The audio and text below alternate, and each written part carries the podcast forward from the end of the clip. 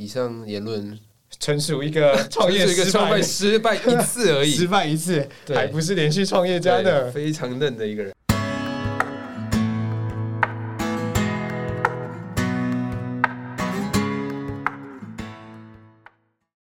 大家好，欢迎来到流浪时辰，我是主持人玉轩。今天我们邀请到一位，我原本打算用很多浮夸的文字来形容他，但后来想想还是算了的。我的前室友兼现任室友奕霖。那奕霖呢？他现在是一位在商旺工作的工程师，所以我们非常非常难得自己在做 podcast，同时也可以找到真正在 podcast 产业里面工作的人。那我们现在就请奕霖来做一个简短的自我介绍。嗨，大家好，我就是当了很久室友，好像也没有很久，其实加一加一年差不多了，差不多一年了。对，把原本没有补满的一年补满了。哎，真的，那我们是不是一年就好了？到此结束，到此结束。其实这也是一个 farewell 的 podcast。回家之后就大家心力宽宽的各自搬回去原本住的地方。没有啦，就其实艺霖呢，他是我在新加坡的时候的室友，所以他也是之前在新加坡工作。对，其实对，从我们开始当室，就我们当室友的期间，大概就是我完整工作经验的期间，算是吗？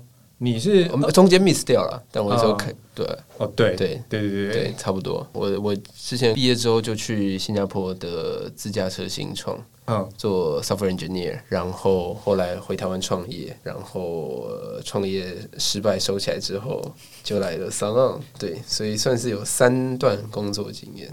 那一开始的时候怎么会去新加坡呢？你大学的时候是念什么？大学我是念电机的，然后就是一个。不务正业的电机生啊，对，写软体对一个电机生来讲算是不务正业吗？算是吧。就是如果要务正业的话，应该就是你毕业后就去台积电，对，是发哥，对，当个那个工程师，嗯，然后卖干，然后当护国神山的一个螺丝钉，其中一份子，对，其中一份子，不然就是出国继续深造，嗯。对，然后我好像两个都没有做到，哎、欸，所以我很好奇，哎，就是你们那一届，就当初在毕业的时候，大概有多少人是直接出来工作，然后多少人是继续出国念书？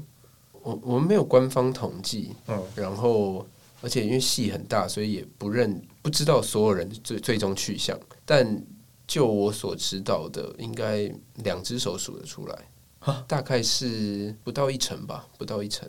不到一成对的人会直接工作，会直接工作，对，所以有大概有快要九成，自己感觉快要九成的人，全部都继续念书，对，所以可能在台湾念，可能可能在美国念，或是其他地方念，嗯，但大部分都还是会跑去美国，或在或留在台湾，对，哇，所以对。对他们来讲，就是他们在这个年纪算是刚要进入职场，然后你已经有三份工作，对，还创业过一次。对，那真的是个奥莱尔。对，真的是，就是他们做的事我都没做，我做的事他们都没做。最一开始的时候，怎么会毕业就想要到新加坡工作？还是那个时候还有其他的目标？就只是刚好面到新加坡公司。那时候就是经历了一番挣，也不挣扎，一番人生思考。对，然后下定决心先工作。那下定决心先工作之后，到。最后在新加坡工作，又是又是一段寻找工作的故事。对，所以有思考要不要先工作，还是继续念书的故事，然后还有还有最后找到新加坡的这个故事。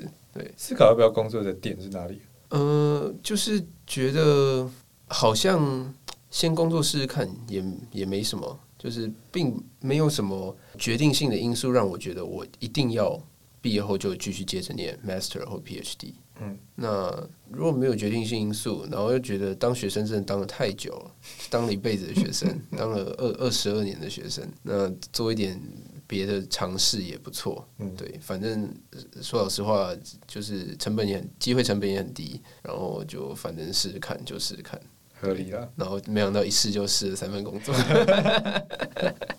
我看之后应该也不会再回去当学生了。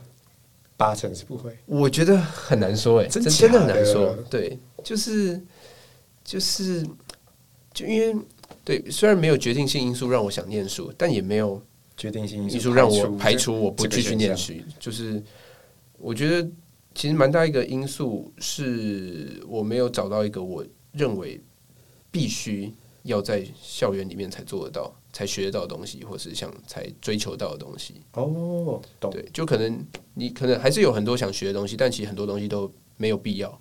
嗯，呃，没有必定一定要回到校园才能学得到。嗯哼，对。但如果我真的有一个很想沉静下来，然后一段时间就做学习某某种事情的话，做某种研究，搞不好就回去了。只是还还没有找到。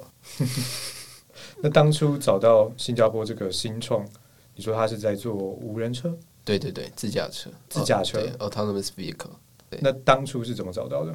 当初是当初也没有说就是要找。自驾车公司，嗯，而是海投，对，海投真的是海投，往海外海投，对，就是我那时候就设下两个两个标准，找工作的标准，一个是我要找离台湾不远的，嗯的的国家的工作，然后另外一个就是不要在台湾，对对，所以就呃，台湾的邻国啊，什么中国、日本、新加坡。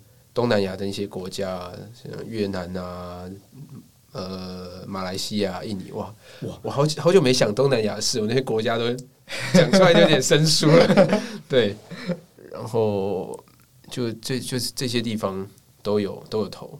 嗯，其实一开始还有尝试投一些更远的，但最后就是把它线索带，我觉得还是想要在台湾不远的地方。嗯，对，产业本身应该对你有吸引力吧？嗯，对，当然自驾车这个光讲出来就觉得它很 sexy 嘛，所以当然这一点是有吸引力，但找的时候并不是决定性因素，决定性因素就是并不是因为它就是一个很吸引的东西，就就我最后就选择它。嗯，那时候投的时候也是各式各样不一样的尝试，就是。什么领域、什么产业、什么 industry 都有，因为毕竟是新鲜人，就还没有被定型。对，没有被定型。然后，呃，加上又做做 software 的，所以其实就是这个这个时代，就是各种东西都可能会跟 software 沾上边，空间很大。对对，空间很大，就是什么产业都可能会有我们可以去尝试的位置。羡慕啊，超级羡慕。对，所以也才容易出国吧？我觉得也是因为这样。嗯、真的，我觉得身为一个在这个时代，身为一个 software engineer，他的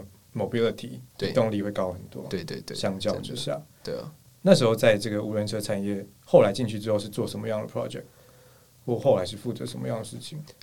嗯，我们我那时候加入的是呃 Newtonomy，现在母公司是叫 Aptiv，被收购了。对，被收购了。然后是一间跨国，算是 base 在 Boston 美国的一间公司，所以算美商吧。嗯。然后他们在新加坡有设一个算是 R N D 的据点，也是他们整公司最大的 R N D 据点。那个时候，对。然后一部分原因是因为新加坡政府很支持。做自驾车的实验计划，因为他们就是他们的国家级城市嘛，又是整个都市化很高，想要发展这种东西，然后加上政府只要大力一推就可以做，对，所以公司就把重心有很大部分放在新加坡。嗯，那时候最主要做的就是跟资料处理相关的东西，就可以想象自驾车就是它是。一个庞大机器，然后要不断从外界收集资料做处理，然后去判断现况，然后再决定它的下一步是什么。对，哦，所以有点像就是一台车开在路上，假设是一辆自驾车的话，可能上面会有很多很多的 sensor。对，那每个 sensor 都会负责各自收集不同的资料，例如说影像。对，例如说震动或者是什么什么的，对，加速度啊，GPS 啊，嗯，对，或者红外线的啊，或是 LiDAR 的啊，各式各样照相机的东东西。嗯，所以你们就是要收集这些资料，然后快速的处理它之后，让整个是中央有一个 server 让它做一个判断嘛？哦，其实我刚刚讲的不太清楚，其实它有分为 online 跟 offline 的两块。嗯，online 就是指在车上的运算的处理，嗯，offline 就是指。车子停下来之后，可能停车之后，我们会把资料呃下载下来到就是不是车上的电脑，然后再做后续的处理。对，我我那时候接触主要是 offline 的地方。OK，对，那 offline 的目的最主要就是因为我们每次车子开出去，开在道路上收集到资料其实都很宝贵，就是它是真实的自驾的资料，嗯，所以我们都要很。怎么说呢？就是尽全力的、尽可能的榨干那些资料的价值。嗯，对，所以会在 offline 里面不断的再去再利用这些东西。对，所以我可以把它简单分成两个部分嘛。Online 的话会比较像 Edge Computing，就是你把 Server 放在，也、嗯、也不是说你把 Server，就是你把处理资料的东西放在车上，对，然后车上就可以做一个及时的判断。对，那 Offline 的话，就是你们要收集这些资料之后，呃，再用这些资料去 train 你们的 model，让他做正确的决定。对对，等于就是分析这些资料，然后得到一些 insight 之后，就再去 improve 我们原本的大脑。嗯，让下一次的大脑可以做更好的判断。哦，所以你们是 online 跟 offline 都有做？呃呃，当然。哎，哦，你说我们的 team 吗？对啊。哦，我们还是公司。哦，公司当然当然，对对，公司我们是做整套的。嗯，就我们的 slogan 还是什么之类，反正就是要做软体的解决方案，自驾车的软体解决方案。嗯，所以除了硬体上的一些 improvement 是。比较次要的以外，软体方面都是我们在 focus 的。就我们我们不会试图想要让可能照相机的硬体变得更好，来让我们的自家能力变强。嗯，而是我们可能会想让分析那些照片的能力更好，来让自家的能力变强。那你们的买家会是那些硬体制造商吗？是单纯的车子制造商，还是就是一个一个的硬体制造商，例如说相机啊、引擎啊？呃，不是，我们是算是整套 solution 在卖的。嗯，对，所以。并不会把我们这些技术拆给可能做相机的人，卖给做相机的人或者做，做引擎的人，对对对对对，而是可能今天今天我不知道 BMW 说他们想做自驾车，然后他们就直接买整套的，哦，就你们这套技术可不可以帮我们 apply 在我们 BMW 的车上？这样，哦，这种感觉。所以其实就是有很多传统车厂他们在说他们要做自驾车的时候，也不一定就是。从头到尾，end to end 都是他们自己做。对对对，其实蛮困难是自己做，因为传统车厂就是一个很硬体导向、硬体思维的公司。嗯，要他们直接做，因为自驾车就是其实很大一部分是软体相关的。对他们要导入软体的话，还是直接导入一整套会更方便。像收购我们的，因为我们照理来说我们要买家啦，我们的技术要卖给某些人，手术权要卖给某些人，但因为我们已经被收购了，所以我们方向就已经不是我们在努力的卖东西。对。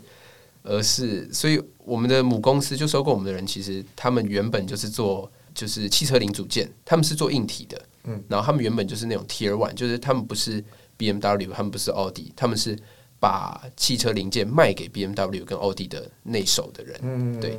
现在就变成他们也要跨足汽车的软体，然后做同样的角色的感觉。嗯，他们做好 solution，然后再卖给 BMW、奥迪这种车厂。了解。对，我其实才刚听那个科技导读他们在讲汽车产业，他们就说汽车产业其实整条供应链下来，每一个零组件的那个 part 都大概只有两三家最大的供应商可以活下来。嗯嗯、对对对。所以他们就是因为几十年来都是那些玩家，他所以他们。会变得对比较保守一点，对，比较保守，但也都很庞大，就是资金很庞大，然后据点很多。像我母公司好像全世界有六十个点子，我靠，六十个办公室，那一定是满满的现金，也是满满的资产。对对对，所以你们听那时候是在做 offline 的，后来就是你进到那间公司之后，你觉得对你来说影响或工作上的挑战，其实有分可能不同阶段吧。嗯、就是其实有有一大部分阶段，呃，一大部分挑战其实很好想象，就是。他是我第一份工作，嗯，然后他又是在国外，又是一个呃美商，就是不是讲中文的地方，对，所以这些整个大环境都是完全不一样的，就对，就原本我是一个在台湾的学生，死大学生，对对，这个这一部分会是一个挑战，就是转变蛮大，然后另外的话就是算是技术上的吧。但老实说，我觉得这反而比较次要。可能刚刚我带的 team，他们算是蛮稳健的，team 的发展也蛮按部就班，所以呃一直有人带领，所以都学习的蛮顺畅的。嗯，对，就不会需要突然的接受，或者是突然的开始学习，对对，完全陌生的技术，对，完全陌生的 know how，对对对，而且。呃，加上又被收购，所以真的是没有什么急 非常急性的问题，就是资金问题要怎么样？你要赶什么 deadline？你一定要做出什么东西？那种压力，对对对对对对。哎、欸，你你进去的时候就被收购吗？对，我进去前刚好被收购，进去前刚好被收购，对对对，哇！所以进去之后，大家都是过了一个 happy life，过了大概半年的 happy life，过了半年的 对，因为收购也是一个换爸妈的过程。真的你想那种换爸妈就是一个很 rough 的过程，感触很深哦。最近对，对。但那时候你那时候在新加坡的那份工作做了多久？一年半？呃，快到一年半，做了十五个月，嗯，算那个一个一年有一个 Q 吧，一个 quarter。但那时候就是整体上在新加坡算是有适应问题吗？我走的时候完全不是因为新加坡让我待不下去，或者公司让我待不下去。嗯，那时候真的是呃，生活的很顺遂，工作的也蛮过惬意的，真的是很惬意，对，蛮惬意的，对。然后，但适应问题其实刚去的时候还是会有一些啦，嗯，因为刚去的时候真的人生地不熟，然后又是一个社交圈打掉重练，真的。的状况，所以就是。也是走过了一段比较呃孤独孤独的时期，懂？对对，我相信你也懂。对啊对啊，算是一模一样嘛。就是因为我们两个刚去，我们两个差不多时间去的。你比我早在半年，二零一八年一月，哦，两个月比我早两个月，比我早两个月。对，然后我们大概在那边各自待了半年多之后，才开始一起住。对，然后一起住，一起住之后，就整个朋友圈大扩大，也不知道为什么，就莫名其妙，就一天到晚都会有朋友的朋友来。对，然后刚好家里又蛮大的，对，又很舒服，一天到晚开趴，真的是一天到晚开趴，那个生活实在是滋润啊，滋润，真的是滋润，真的是滋润。对啊，我记得你当初走的时候，哦，你那时候走的时候应该是最舒服的时候。对，对，那时候我们就我们应该也刚搬在一起半年多，半年多吧，半年多，呃，不超过半年了，超过半年，对啊，然后就什么东西都上轨道了。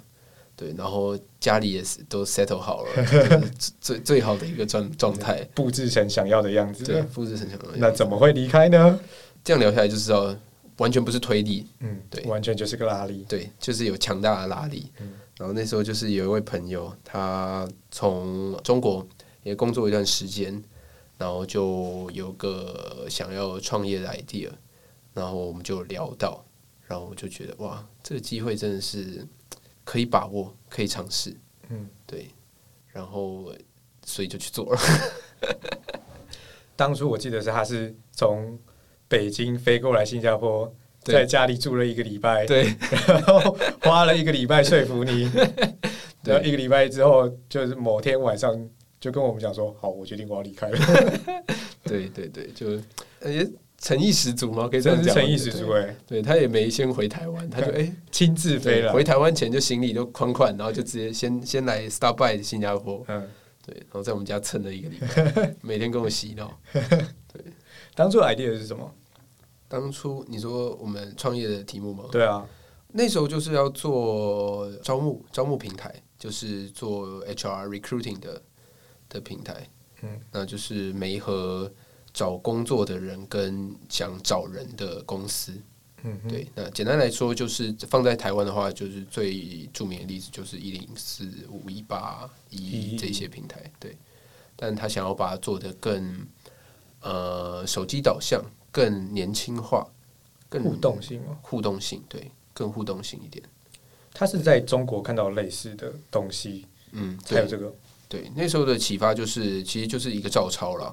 就是那时候中国找工作，就是那个 Boss 直聘，嗯，从默默无闻，大概在两三年的时间内，在中国大幅崛起，然后就干掉原本的传统的那五八同城啊那些老牌的平台，就可以想象，就是一零四在两三年内就被突然一个新创干掉，对，然后他们就成为中国最大的，对这种概念，然后他们那时候最。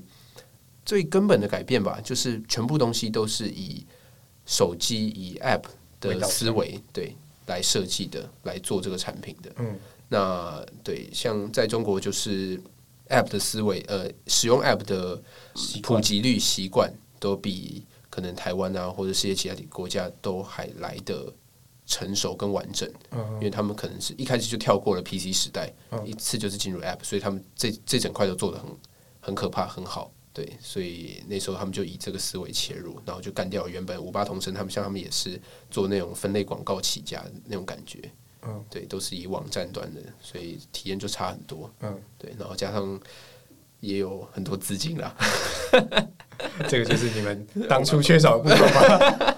不能不能这样，不能这样推推卸，对对，反正就看到他们的成功，所以就也想呃以这个方式来尝试看看。嗯，对，所以就从这里切入。你当初决定要创业的时候，应该有不少的考量的点吧？就是我不是讲说对于要不要进这个产业，而是对自己的生涯规划。那时候年纪应该也很轻，对，所以我可以想象有这样的机会来敲门的时候，应该会超心动，但应该也会还蛮犹豫的。对，其实对啊，对啊，你你说的都没错，就是 我马马上把它讲完了吗？呃、对，就是一方面可以做的原因就是呃，反正机会成本低啊啊，你现在你的人生就还很还很早期，嗯，然后你失败了就失败了。你不会有什么经济压力的负担，你不会有家庭、小孩、呃、老婆要养，对，要养或是对。然后，但另外一方面就是，哎，你还很嫩啊，你还很菜啊，那你现在创业，你到底能带给团队，你可以，你可以带来价值，你到底可以做到什么事？嗯，对你，你才工作一年多而已，你真的在职场打滚也才那么一点，对吧？那你真正实际在做之后，你当初的这些抗胜有被印证，或者是有被推翻吗？嗯，我觉得，因为毕竟我没有做到创业成功，嗯，所以我也不能说，我也不能说出一番黄堂而皇之的理论，对。但我自己的感觉，我自己的感想是，真的要创业的话，再怎么准备都是不足够的。你在不同的时期，你在不同的阶段，你能准备到的东西就是不一样。然后，当然有些东西会对你的创业有所帮助。然后有些东西不会，但是这些都不能成为你斩钉截铁说你就是必须具备这边你这些东西，你才能开始创业。OK，对，所以我目前啊，如果让我再创一次的话，呃，我会考量的点大概就是我要真的很想做这件事，这个题目，这个产品，对，然后另外一个就是我要确保我有够大的执行力，大概就这两点可以。嗯，对哦，我觉得这两点很有趣。如果说你希望要有真的很有兴趣，你你觉得为什么一定要真的很有兴趣？因为这一定不是一件顺畅，一并不是一件呃一帆风顺的事，不是舒服的事，对，不是舒服的事，会是很痛苦的过程，会是很痛苦的过程。对，那如果你不是你自己有一个自发很强烈的原动力要去做这件事，你只要遇到一些挫折，不管小挫折大挫折。如果你一开始原动力不够的话，你就会马上被这些东西挡掉，给打倒。这些东西就会把你劝退，你就会开始重新回去思考：我当初到底为什么要这样子？或是如果你是别人说服你的话，那就更不好了，因为变成说：为什么你当初你要找我？对，就是那不是发自于你的，所以你自己无法对抗接踵而来的问题的痛苦。嗯，对，所以这个是算是就是你要可以。这是你的根，就是你要可以生根站在那里，然后接受各式各样的攻击，不倒下的很重要的原因。所以，在路上就是假设，因为我觉得能够一路顺遂的人，大概是万中选一啊，像像 Mark Zuckerberg 那样的，我觉得真的是，对。我觉得不止万中选一，说不定一百万。但如果你遇到了一点困难的时候，难免就是会产生一些困惑嘛，或者不安啊，这这类的心情。那你对这件事情本身，或你对这个产业或对你要做的事情本身的兴趣，是能够支持你继续走下去、破除这些困惑的东西。对对对，诶，甚至有点像是，因为有时候有时候你做这些决定的时候，呃，你是很难理性的。嗯，就是呃，如果挫折摆在你面前，你可能理性上判断会觉得啊，那这个可能只有十帕的机会，或者一帕的机会，我们有机会跨过这个难关。嗯。但是实际上，我觉得这个过程中，你就是遇到会一直遇到这样的状况、这样的情形，所以你会需要一些不理性的东西去支持。对，那这就是我觉得热情就是一个很很不理性的原动力。嗯，可以不断你你 push 它，就是你可以有呃毫无理由、毫无毫无呃说服力的、毫无呃毫无理性的去支持你自己说，呃，反正我就再撑一下，我就忍耐一下。对，我这么喜欢东西，没有就再多做一点，毫无拉力的。对对对，因为我可以想象，就是譬如说，你理性上你已经可以分析说，我做这个成功的几率一趴或十趴。对，通常原本假设你在一般的生活情况，你面对到一些一趴或十趴的东西，你心里其实很清楚，说很有可能就是不会成功。对，但这个时候你就需要那个热情跟那个相信去支撑自己，说哦，我要做这件事情。对对对对对，我听起来你们创业真的是很辛苦哦，要不要来？分享一下你们平常那时候在创业的 schedule，schedule 吗？呃，现在想起来其实真蛮不健康的，对啊，那时候基本上就是我们大概一年的时间吧，嗯、然后都是过一个没有生活的生活，对，没有生活的的的 schedule。对啊，几个人？呃，我们就大部分时间是两个人，两个人，大部分时间是两个人，然后嗯，就关在一个小房子里。早上几点开工？大部分，大部分哦。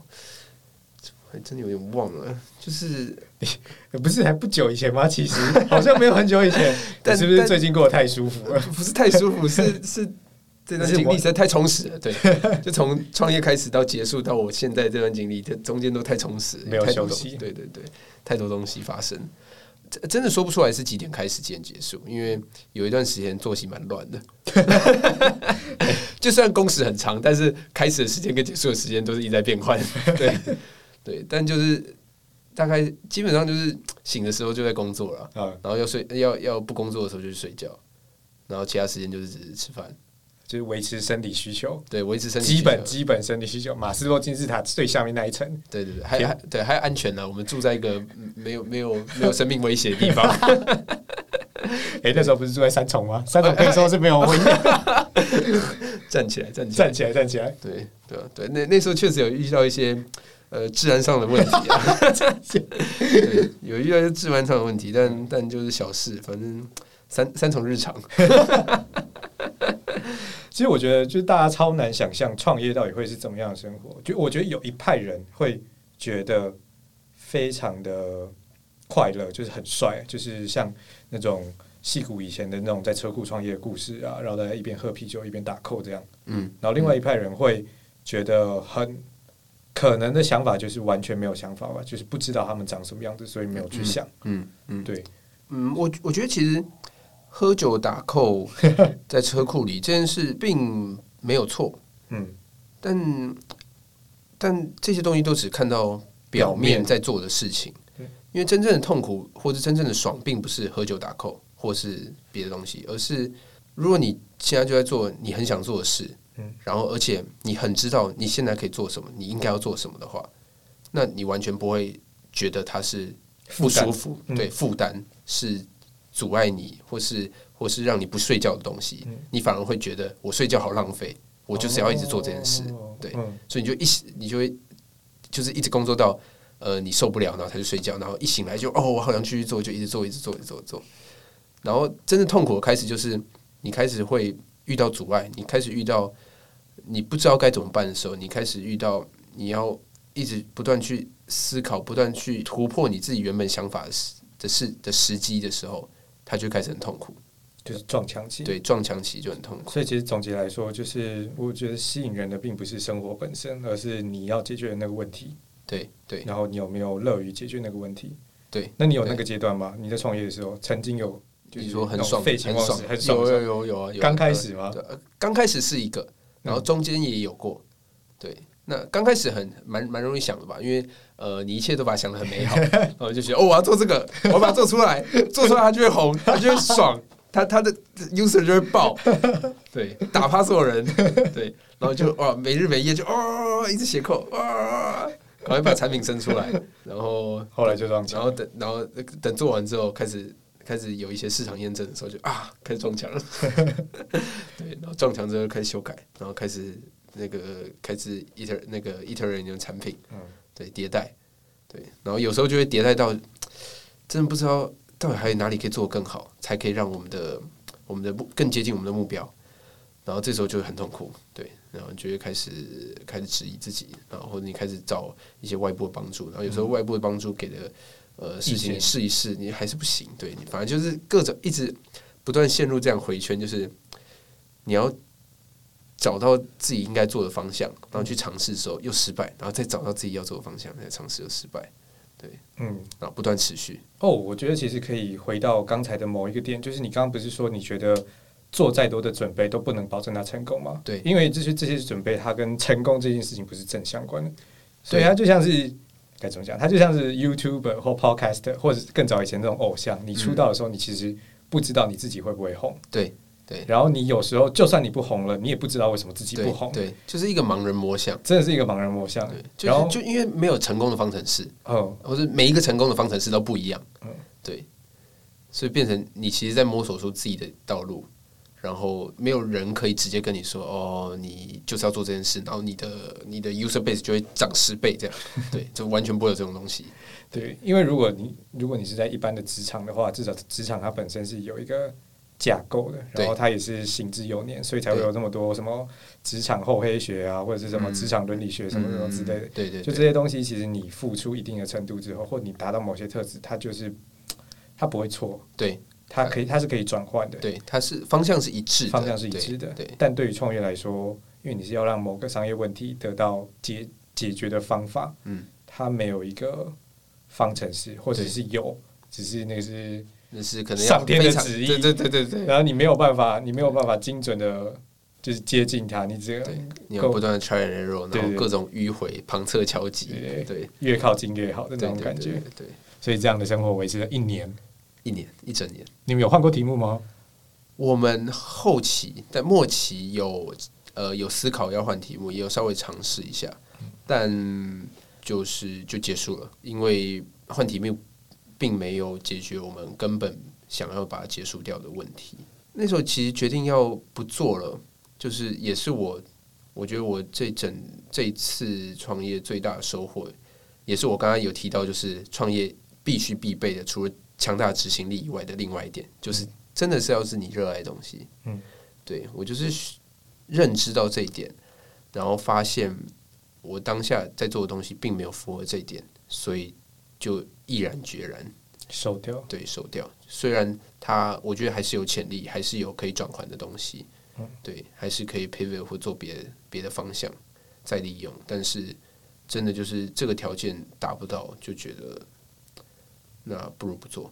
OK，所以当初的时候也是因为就是发现这不是自己真正，比如说一辈子想要做的事情。对，因为假设说他真的不小心爆红了，你可以想象你自己也是好歹也是要砸个五年十年在里面的，嗯，不可避免的。是是。对，然后当初也就是发生发现这件事之后，所以才决定不再去做了。对，然后伙伴也是，他也有他的原因啦，但我们就差不多。时期呃，体会到这件事再继续下去，并不会对我们有多好哦。对，所以就一致认为就把它结束掉。嗯，我可以补充我问一下，所以你刚刚说另外一个就是你需要有强大的执行力。嗯，就对一个对两个在写 code 就埋头写 code 的人来说，这样的执行力是什么意思？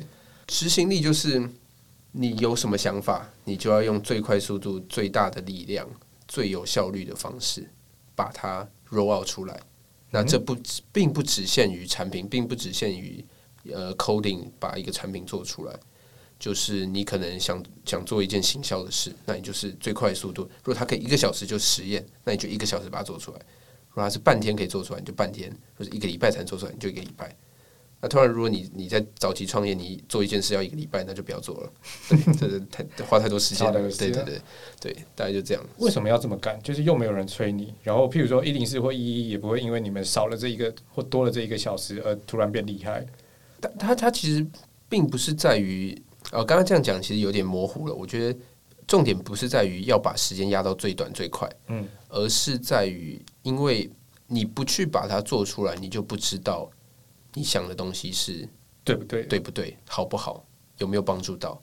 那你不做的话，没有人做。哦，因为你是唯一，你是唯一可以验证自己产品的人。对对对，然后你是唯一一个可以推动整件事在进行的人。所以，如果你自己不足备不不具备足够的执行力的话，那就。就当整件事没发生好了，嗯，对，你就会永远都会有待解决或不确定的事情放在那边，对对对，你做错了，至少就是三句话，他就错了，对对对对，了解。那你觉得，就是这一路走下来，你觉得什么样的人比较适合创业？什么样的人比较适合？我觉得这其实我觉得这一个问题超笼统的，因为你很难定义说哦。三十到三十五岁，存款有两百万到五百万之类，没有完全不会是这种条件，对啊，对啊，完全不会是这种条件。它一定是一种很软性的特质，但你也没有办法百分之百说，干有这种软性特质的人就会成功，没有这种特质的人就会失败。对，但我觉得多多少少还是会有感觉吧。就是比如说以你的例子，你会觉得什么样的人会比较？那么换个方式来讲，我们不要讲成功率好，因为我觉得这个都是有点像是你在去买乐透彩券一样，就你永远都不知道怎么会发生。你觉得什么样的人会比较乐在其中，或者是什么样的人他在创业的时候会比较容易知道自己什么时候会成功，什么时候会失败？比较会知道自己成功失败，这点我我不太敢回答。但怎么样的人会？呃，我我觉得会是一个，就是当然是你要有具备你自己想做的事的人，嗯、这个是基本条件，就是我刚刚讲的那件事。嗯，另外一个就是你是可以是一个孤独的独排众议的人。什么叫独排众议的人？就是就算你有热爱事的话，你如果是很容易因为诶没有人跟你一起，或是你旁人呃跟你讲一些话，就容易动摇你的话。那你就真的很难坚持下去。嗯，对。那独排众议就是你有你自己相信的东西，你就会自己去做，你不会需要别人支持你，你才去做。因为毕竟，我觉得这毕竟早期或者整个过程都是蛮哦，早期啊，早期更是，就是因为你很难有正向的 feedback，所以你很多东西就是你要靠自己的坚持。我要你改，就是譬譬如说，你去问一些建议的时候，大部分都是问你说。都是给你一个不同的方向。对对对对对对。然后他应该说，如果拿创业跟工作相比的话，那工作你很容易会有一个 guide guideline，就是别人会跟你说，哎，你怎么样会做会更好，或是这公司要朝怎么样方向发展。如果你就是在 under 别人做事的话，对，那你有时候就是 follow 就好。那当你创业的时候，你就是你自己一个人就是决定方向，然后你就是要这么做。然后别人跟你讲什么，他也只是别人而已，真的。发生所有事情都是你自己而已。了解，那会不会比较像是，就是说，当别人给你意见的时候，你要能够筛选，你要具备筛选的能力。因为我觉得，如果你在职场上比较有机会的是，你会比较容易去 follow，就是你有过滤跟辨别的能力。但我觉得这样讲，我我觉得不是，我觉得那过滤跟辨别都已经是其次的，其次的，对，重点是要有你自己。这好虚无缥缈，来来来，解释 解释，就是就是呃，可能你在工作的时候，你真的可以就是 follow 你的 lead，公司有大方向，然后大方向下来会有 team 的方向，team 的方向下来会有可能产品的方向要做什么事，嗯，对，甚至都有 roadmap 会怎么样，所以你就真的是 follow 一个方向，然后尽你可能的把它执行出来，对，但是当你在创业的时候，就是。你是没有方向的，别人给你的东西也不叫做方向，别人跟你的东西只是干话而已。对，对你，你刚说要筛选，要辨别，对，那没错，但他们都只是一些，因为他不在创业，对他不在创业，对，听你 pitch，对。他听你讲你的 idea，对他，他只能你要有自己的东西，然后这些东西别人讲的东西才会进来，才会跟你的东西融，对，融合或是呃调整你的方向，但你还是要有你自己的东西。对，你不能说我今天就极端一点好，我今天要创业，然后我心里什么想法都没有，然后我就去开始收集我身边人说，哎，如果我创业我要做什么，然后你就把所有人的想法融合在一起，然后就开始创业，嗯，这就是最极端没有你自己的东西的状况，对，但可以想象这很荒谬，对。对。对，那那我觉得真的要有可以做下去，有有创业特质，就是你要必须很有你自己的东西，嗯，对。你要知道，你当初最开始是想要解决什么样的问题，那其他人的意见就会，如果是可以接受，你觉得是好的，那就是会给这个问题的 solution 的装饰，嗯，或者是一个明灯方向之类的，对，但它不会改变说你要解决这件事情本身，对，好，对，不过以上言论。纯属一个创业失败，失败一次而已，失败一次，还不是连续创业家的，非常嫩的一个人。那以后有没有再考虑？啊，当然了，真的吗？完全不排斥啊，完全不排斥。应该说，反而很期待啊。我觉得我一定会再尝试啊。嗯，对啊，遇到喜欢的就去尝试。对啊，这个没有没有道理不尝试啊，太太有趣了。虽然很痛苦，对啊，跟追女生一样，遇到喜欢的就尝试。啊，真的。啊，前提是本来没有题目。然后后来，所以收掉之后是去年收掉的，呃，对，去年去年中，嗯，然后后来就来到了现在的公司，没错，上声浪媒体科技，安抓花心哎，怎么发生的？对，这这这一连串都是环环相扣，太好了。那我就不用自己想着让它扣起来了，交给你了。好，对，就是那时候就创业决定要结束嘛，然后就就会开始思考下一步要怎么样，然后也想稍微放松一下，因为像刚刚提到，就是决定要结束一个原因，就是真的知道这不是你的热情所，不是我的热情所在。然后我也找现在没办法找到一个就是我的热情所在，想让我投入的东西，所以当然我就理所当然不继续创业。但同样理解到这件事之后，我就知道我的下一件事虽然不是创业，但我也想去找寻我很有热情、我真的有热情的东西。嗯可能未来可以变成我我想一直投入的东西。对，那这种东西不会是一触可及，不会是你突然就哦灵光一闪。灵光乍现，就是哦，我好喜欢这个东西，我这辈子就要做这件事。你就是要不断去尝试不一样的东西，尝试可能你会有有潜力的东西，潜力有兴趣的东西。对，所以再来找工作的时候，我最大的筛选条件就是必须是要我的热情的潜力的东西。嗯。对，就不是他本身的潜力，对，而是你有可能会喜欢的东西，只是你还不确定你是不是真的超级喜欢它。对，对，因为因为你要真的确定你是不是超级喜欢它，通常你都要你要投入一定的时间，嗯、对，投入一定时间有验考验过你才知道。嗯，对，所以那时候是最大的是这个，然后再来还有列另外一个条件就是它要有成长性。嗯，对，因为那算是。我那段就是创业那段时间，接触新创圈这些呃研究呃不同产业、不同公司的一个感想啊，就是我觉得还是待在一个有成长性的环境里，对自己的帮助会最大，对，也会是最舒服的。对我个人舒服啊，不是不是普世的舒服，嗯，对，就是因为我会想不断的想要接受变化，接受冲击。